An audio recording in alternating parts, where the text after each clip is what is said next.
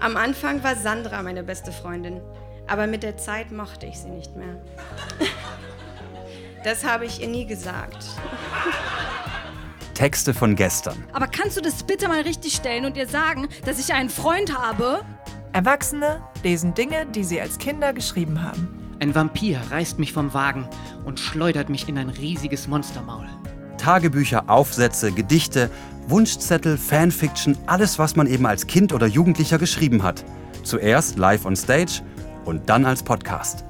Nun, ich glaube, dass ich Glück hatte, in eine normal disziplinierte Klasse gelangt zu sein. Ab 22. November überall, wo es Podcasts gibt. Ein wild gewordener Affe im Fellkostüm hopst schreiend auf die Bühne. Alle sind entsetzt. Termine, Tickets und alles weitere auf textevongestern.de. Ich hätte wirklich gerne einen Freund, aber einen richtigen, der mich ganz doll liebt.